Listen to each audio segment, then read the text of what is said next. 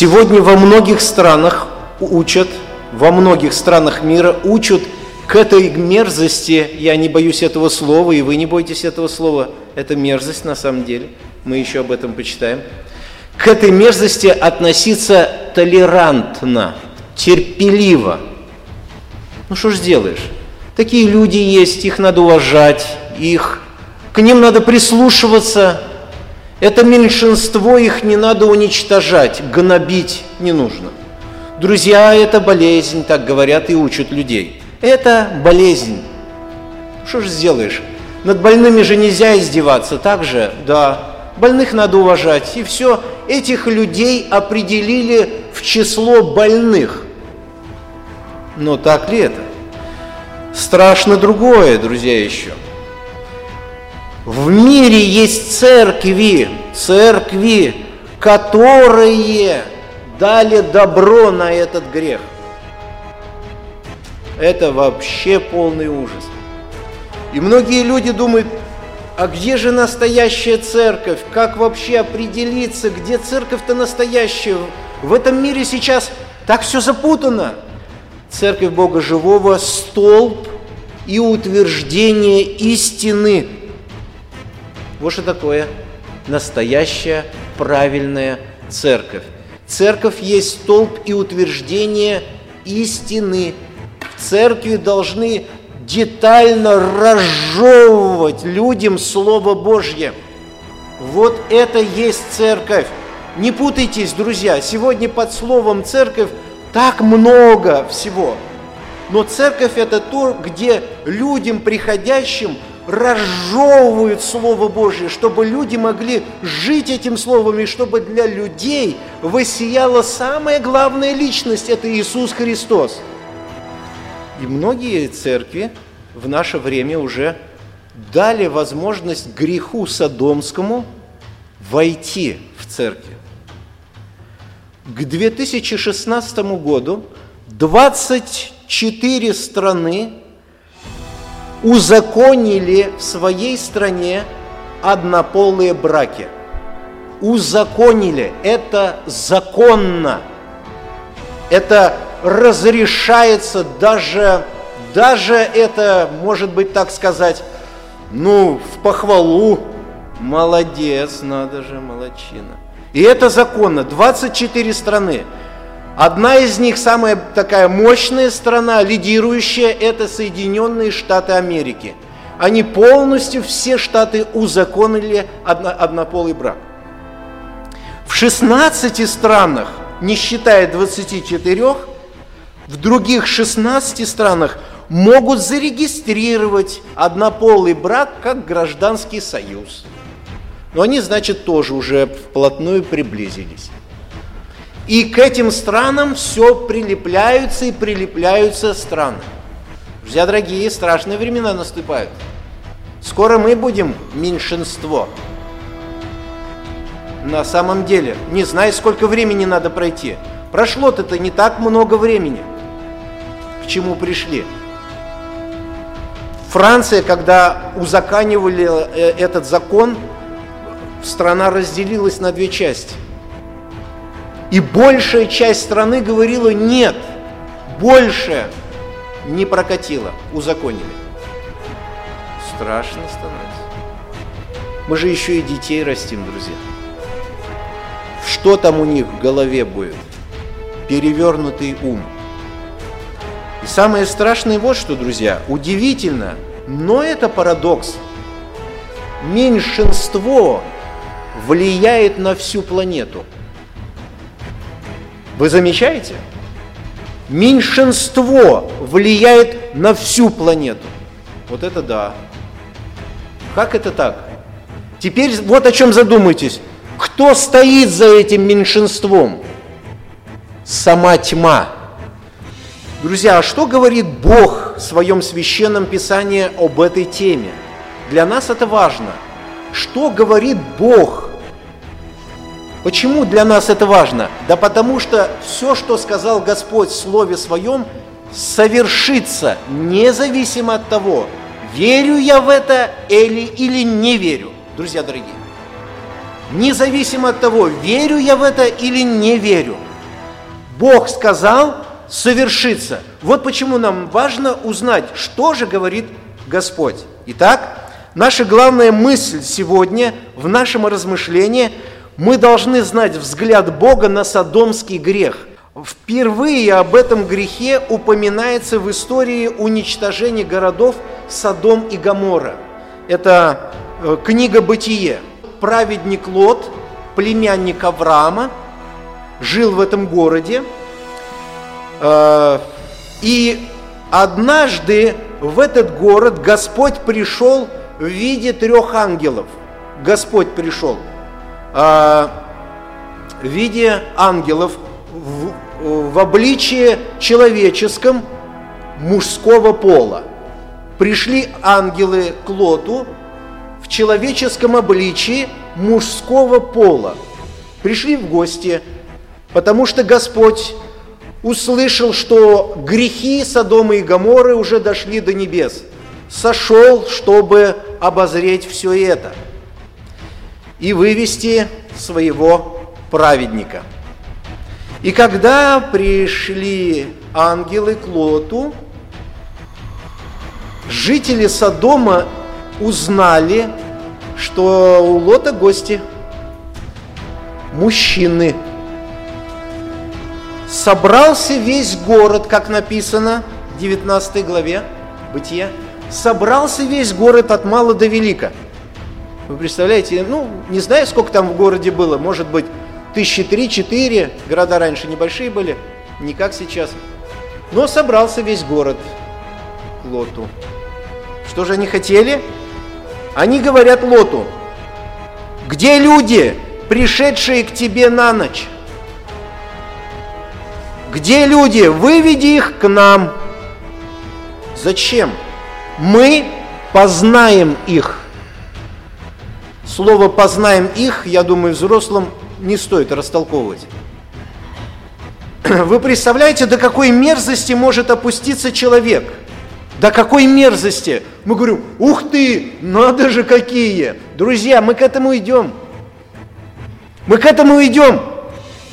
Мир становится таким, не, не просто город становится таким. Сейчас мир становится таким, страны становятся такими. Вы представляете, в жизни бы не поверил, если бы рассказали лет 25-30 назад, что такое будет. Да не, не будет такого. Будут, страны целые будут. Да ну, серьезно. Надо же. И прямо в этом направлении двигаться будут? Да, будут двигаться. Узаканивать будут? Да ну нет. Рассказать бы нашим бабушкам и дедушкам, что такое будет происходить. Последующая история Содома и Гамора нам известна. Бог уничтожил эти города, потому что мерзость их греха переполнила чашу Божьего гнева. И Бог излил на эти города и близлежащие города огонь, и они были уничтожены. Говорят, на их месте сейчас находится Мертвое море в Израиле.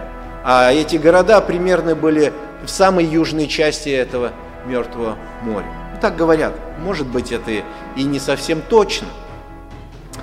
Итак, друзья, вот истоки содомского греха. Вот откуда пошло название «Содомский грех». Из-за города Содом, где люди э, имели половое влечение к лицам одного пола. Одного пола. Вот Содомский грех.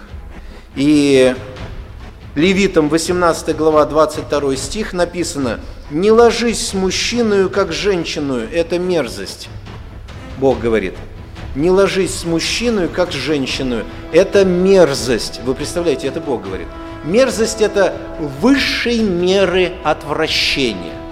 Высшей меры. Вот, вот, вот как Бог оценивает вообще всю эту ситуацию. Это Бог ведь говорит. Это закон Господа. Да. Как люди это оценивают? Совсем по-другому. Какой был начальный план? Помните, в первых книгах Библии, в первой книге Библии «Бытие» а, Бог установил брак как священный союз мужчины и женщины. Бог создал сначала Адаму, Адама, потом от Адама создал Еву, помощницу, потому что нехорошо человеку быть одному, так Господь сказал. Бог создал не два Адама. Если бы это было нормально, то Бог бы, наверное, вначале как бы двух Адамов создал, и две Евы создал бы. Ай, дайте там, живите, ну, свобода, свобода. Э, живите, какая... Ну, так Бог не сделал. Бог сделал одного Адама и одну Еву, друг для друга. Поэтому в природе существует он и она. Это нормально. И Бог далее говорит, поэтому оставит мужчина отца и мать, соединится со своей женой, и они станут одной плотью. Оставят отца и мать, отделятся от родителей, соединятся с женой и будут одной плотью. Вот семья. Это замысел Господа. Это начальный план, как Бог создал семью.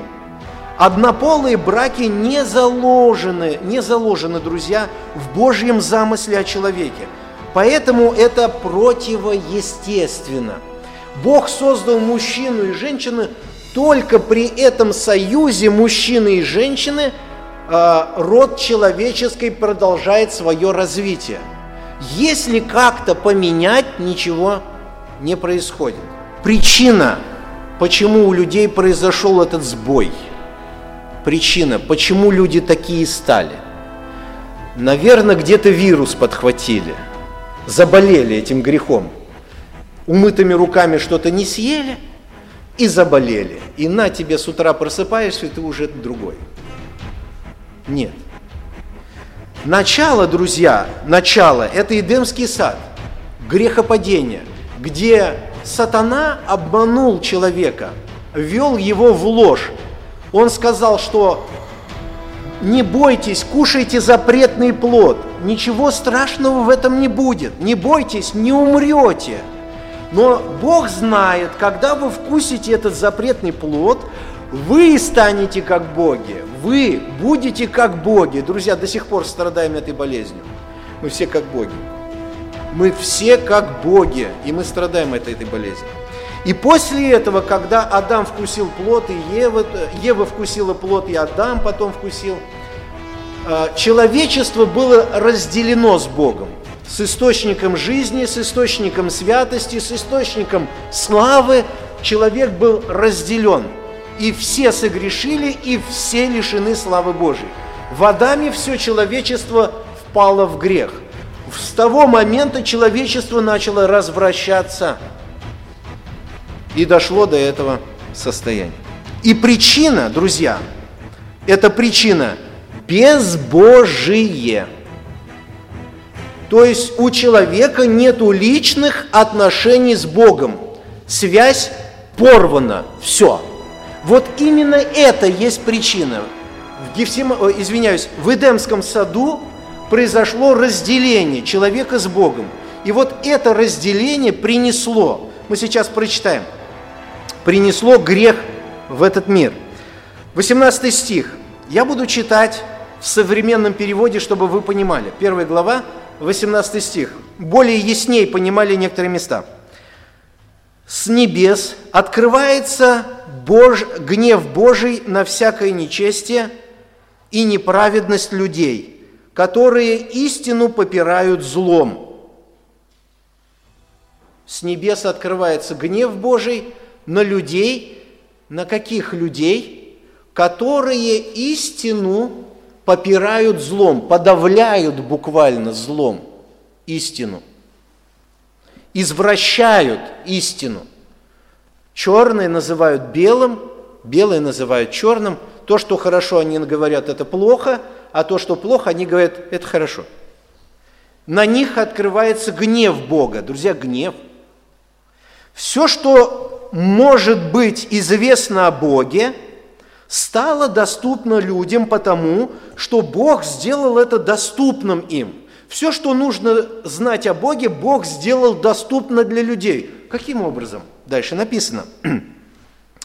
от создания мира невидимые свойства Бога, Его вечная сила и божественная природа вполне могут быть понятны через рассматривание того, что Он сотворил. То есть Бога можно познавать через творение, окружающее нас. Посмотреть на природу, на погоду, на все прочее, быть внимательным ко всему этому, и начнешь видеть руку Творца. Невозможно так все четко сделать, просто само по себе, чтобы это все как-то произошло, но это просто невозможно. Здесь так все выверено до микронов. И если человек внимательный и наблюдательный, то он приходит вот к какому заключению. Слышишь, это кто-то все сделал. Я на днях прочитал в новостной ленте статистику. Оказывается, а, больше половины из всех ученых верующие на наше современное время. Больше половины, если взять всех ученых, соединить и вот поделить их, то больше половины этих людей верующие. Да, на самом деле это люди, те, которые внимательно изучают творение Творца. Бог это сделал доступным через рассматривание то, что Он сотворил. И значит, людям нет оправдания. Все, никто не сможет оправдаться. Извини, Господь, не слышал, не знал, не понимал. Извини. Скажет, нет, я для тебя оставил видимые примеры, ты через них мог четко понять, что я вообще над всем царствую. И так что тебе извинений никакого не будет. Оправдаться ты не сможешь. Друзья, ни один грешный человек перед Богом оправдаться после смерти не сможет, сказав ему просто, Господь, извини, я в Советском Союзе воспитывался, там про тебя вообще ничего не говорили. Там говорили о вере в тебя, что это мракобесие. Поэтому я уж и ни, никак не смог уверовать. Бог говорит, извини, ты жил среди природы, ты выходил на маевку, ты гулял по моей природе, ты смотрел на мои деревья, на мои цветы, наблюдал, как река поднимается, как снег падает. Ты все это видел, ты через это мог понять, что я есть. И написано, никому не будет оправдания, никто не сможет оправдаться перед Богом. Дальше, друзья, людям нет оправдания – Потому что хотя они знали о Боге, здесь даже написано, что они знали, все-таки они знали о Боге, здесь написано, знали о Боге, тем не менее, они не прославили Его как Бога, они Его не прославили как Бога и не были благодарны Ему. Но, смотрите, но они предались, предались без, бесполезным размышлениям, и их неразумные сердца погрузились во мрак. Вы представляете, Бог оставил вот этот весь окружающий мир, чтобы мы поняли, что есть Бог. И мы, здесь написано, они это поняли, что Бог есть, но предались всякой бесполез... всяким бесполезным размышлениям. Посмотрели на этот мир и сказали, а знаете, а мы ведь от обезьяны созданы. Да ну вы что? Вот это погрузились во мрак. Кто говорит от обезьяны, кто говорит от э, инопланетян, кто что в, в создании человека. Хотя все ясно бы вроде бы прийти, прийти бы к этому. И хотя они считали себя мудрыми, они стали глупыми. И смотрите, что дальше пошло, к чему. И они заменили славу бессмертного Бога, заменили славу бессмертного Бога на образы. Вы представляете, место какое страшное. Они заменили славу нетленного Бога на образы. Стали, они считали себя мудрыми, но стали глупыми и заменили славу бессмертного Бога на образы, похожие на смертных людей, птиц, четвероногих животных и присмыкающихся.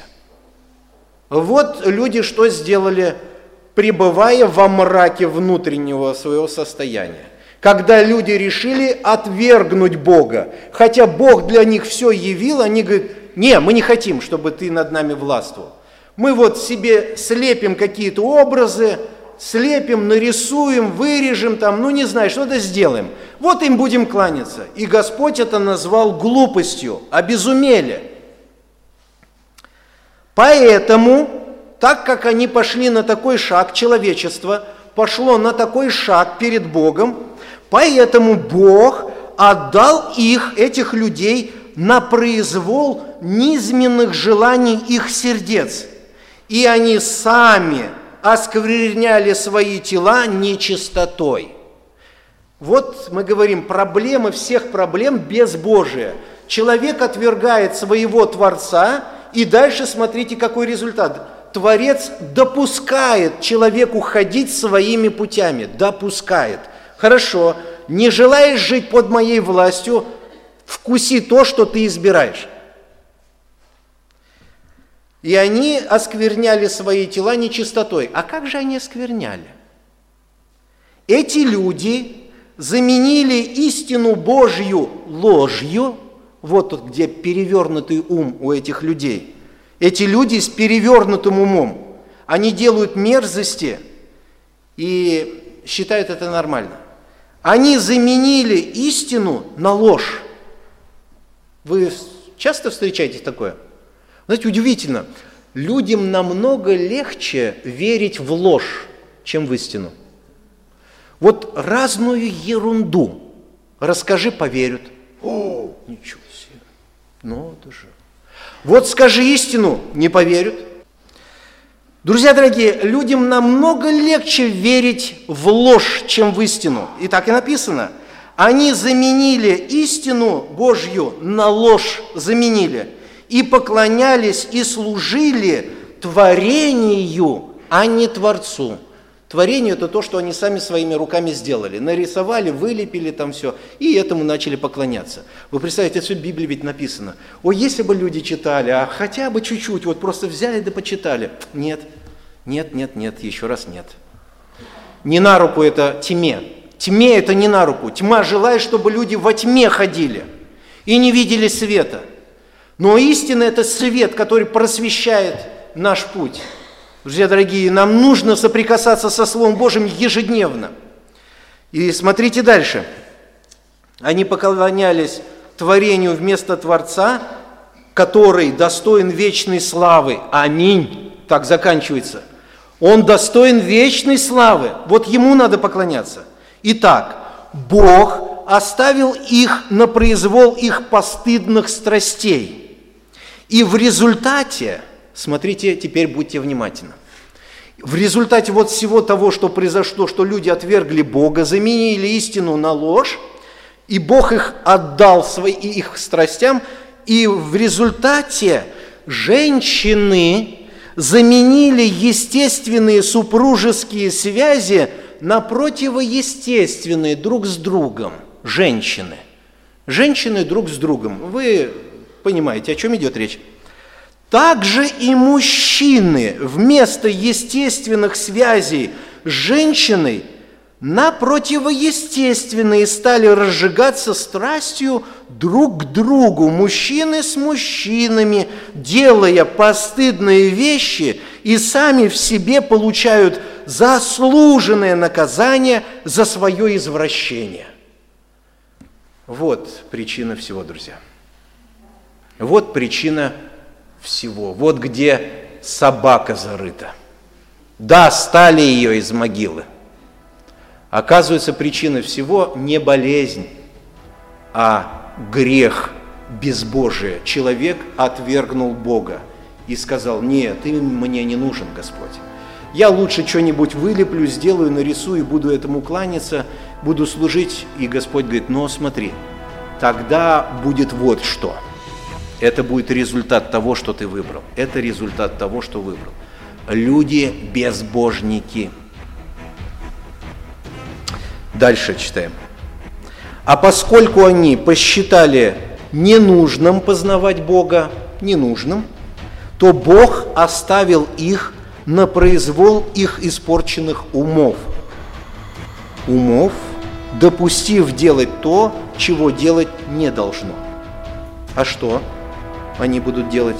Они полны всякой неправедности, зла, жадности, порочности, полны зависти, убийства, раздоров, обмана, коварства, сплетен, клеветники, ненавидящие Бога, наглы, надменны, хвастливы, изобретательны на зло, непокорны родителям, нет в них рассудка, нет веры, ни любви, ни милости.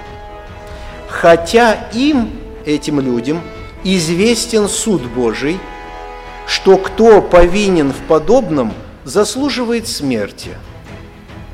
Но они не только так поступают, не только так поступают, но и одобряют, когда другие ведут себя так же. Во ужас! Во ужас! Это полный переворот ума. Ум грешного человека перевернут. И только Христос этот ум ставит на место. Только Христос. Другого варианта нет. Вот где вся причина, вот где вся беда. Вот где садомский грех зарожден. Бога отвергли. И не только садомский грех. Здесь весь букет грехов, в конце уже было написано. Весь букет грехов. Вот проблема в чем. У человека нет мира с Богом. Как в Эдемском саду произошло разделение, с этого момента нет мира с Богом и все, беда. Человек разлагается, разлагается, разлагается, разлагается. Вот причина этого извращения. Без Божия нету личных отношений с Богом. Человек не в мире со своим Создателем. Грех Содома – это не болезнь, это грех, и это мерзость перед Господом. Мерзость, друзья. Вот смотрите, как Господь смотрит в Ветхом Завете. Левитов написано, 20 глава, 13 стих – кто ляжет с мужчиной, как женщину, то оба должны сделать, то оба они сделали мерзость. Да будут преданы смерти кровь, на, кровь их на них. Они виноваты. Кровь их на них – это буквально они виноваты в своей смерти. Да, вот как Бог закон поставил. У нас в Советском Союзе за это сажали, а Бог э, в израильском народе это установил как высшую меру наказания – расстрел. Вот как Бог относится в Ветхом Завете. В Новом Завете что Бог говорит про этих людей? Первое послание Коринфянам 6 глава 9 стих. Первое послание Коринфянам 6 глава 9 стих. «Или не знаете, что неправедные Царство Божье не наследуют?» Неправедные Царство Божье не наследуют. Не обманывайтесь. Не обманывайтесь. А что, можно обмануться? Конечно! Конечно, весь мир вас обманывает, но вы не обманывайтесь. Мир говорит, можно, вы, а вы прислушайтесь ко мне, Господь говорит, вы Слово Мое слушайте, не обманывайтесь.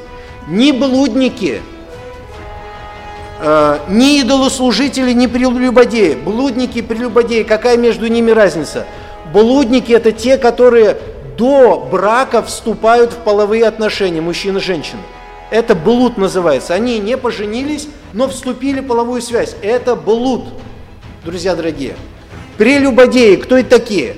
Прелюбодеи – это когда вступили в брак, и теперь они муж и жена, но один из них изменяет друг другу.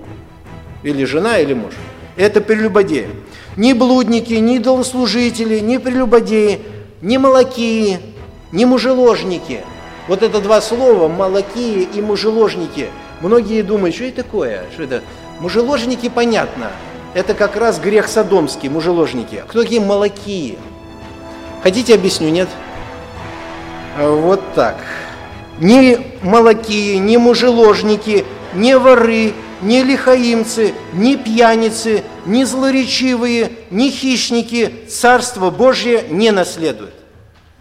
Такими были некоторые из вас, Павел говорит, Коринфянской церкви, верующим.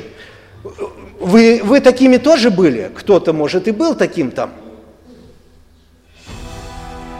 Но омылись, осветились, оправдались именем Господа нашего Иисуса Христа и Духом Бога нашего. Ой, слава тебе, Господи! Какая великая милость! Оказывается, Христос может с это всю вину снять. Христос может снять вину. Ой, Господи, велика милость Твоя. Вот отношение Бога Ветхого Завета и отношение Бога Нового Завета. А, дальше, друзья. Их точка невозврата. Вот люди так живут. Все-таки они сказали, да плевать нам, что вы нам говорите. Плевать мы на вас хотели. Мы будем жить так, как будем жить. Их точка невозврата. Куда они идут? Их будущность какая? Разрушение Содома и Гоморры является примером того, что ожидает предавшихся противоестественному этому пороку. 2 Петра, 2 глава, 6 стих. «И если города Содомские и Гоморские, осудив на истребление, Бог осудил на истребление, превратил в пепел, показав пример будущим нечестивцам. Вот что ожидает вас. Им конец? Да, им конец пришел полностью.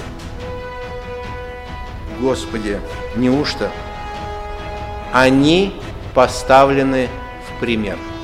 А как церковь относится к этим людям, которые живут этим грехом?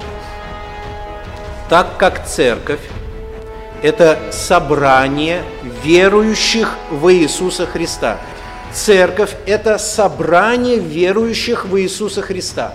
Церковь – это не здание. Друзья, переворошите всю Библию. Это не здание. Церковь – это не здание. Это группа людей, собравшихся, и они веруют в Иисуса Христа. Вот что такое церковь.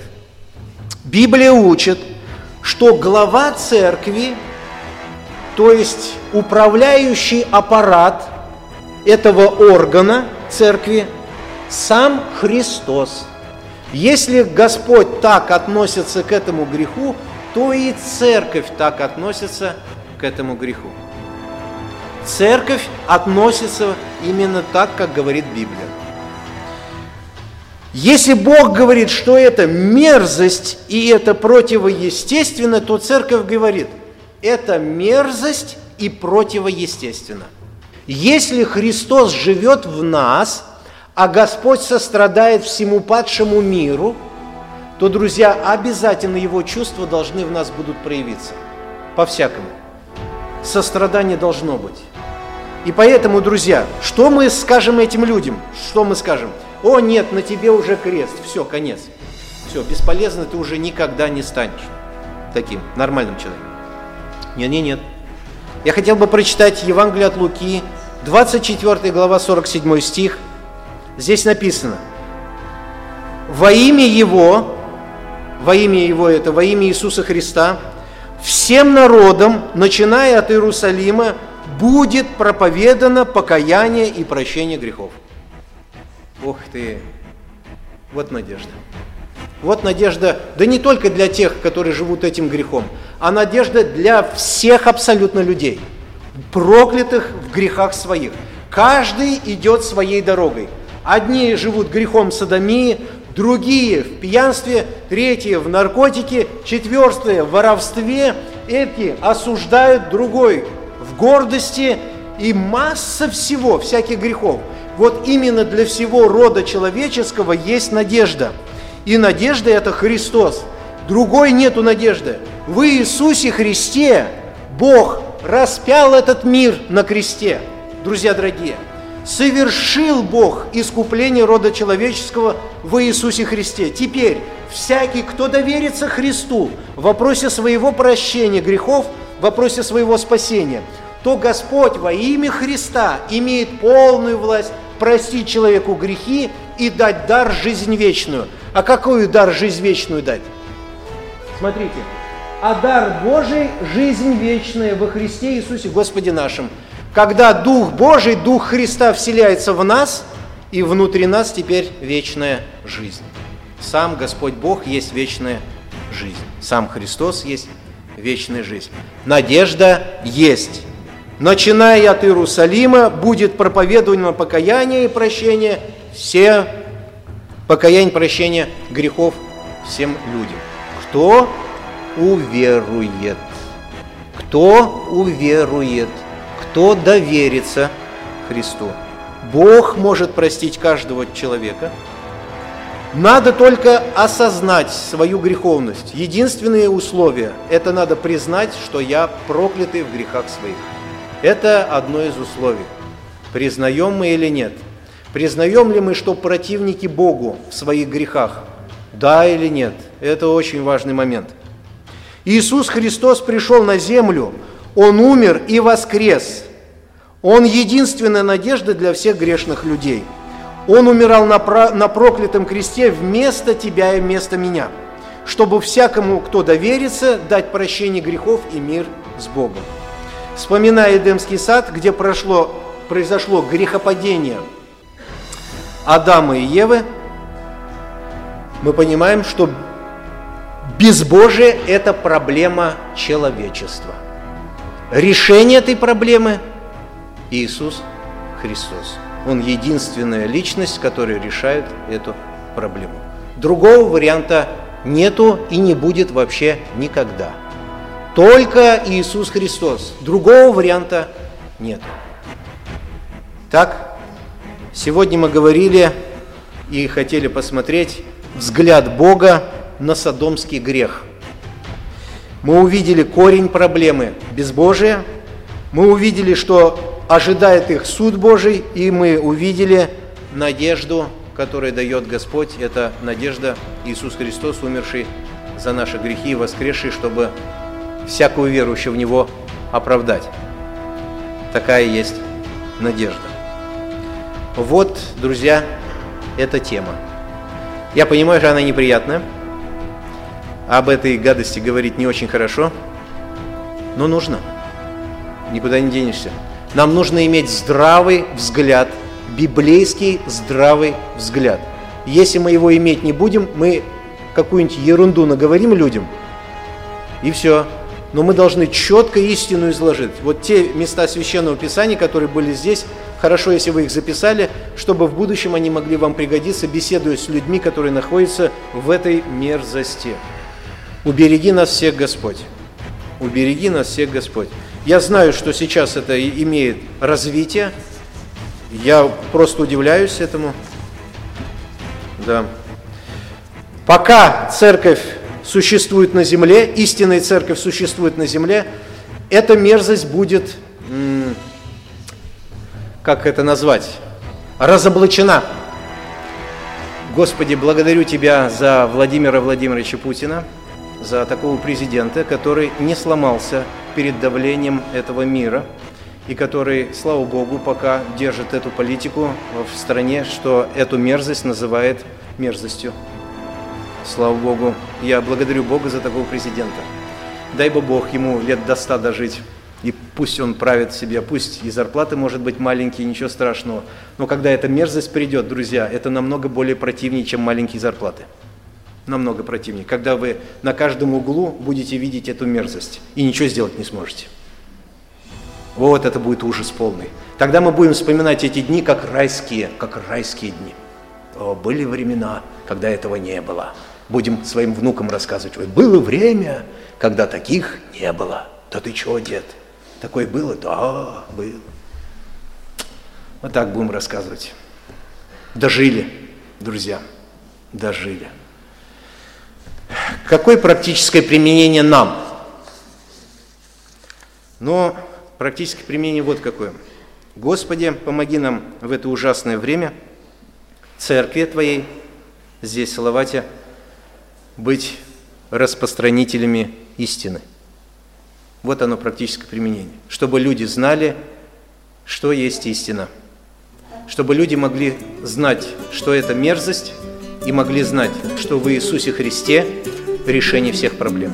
Христос – это решение наших проблем.